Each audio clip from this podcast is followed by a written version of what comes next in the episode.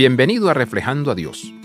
Pablo estaba enfocado en una sola cosa, una cosa sola, dar testimonio del Evangelio de Dios. Sabía que era como acercarse con una pistola de agua a un bosque en llamas. Esta agradable tarea, como la llamó Charles Wesley, fue otorgada a Pablo y él la reconoció. No es suyo, es de Dios, y él es un mayordomo.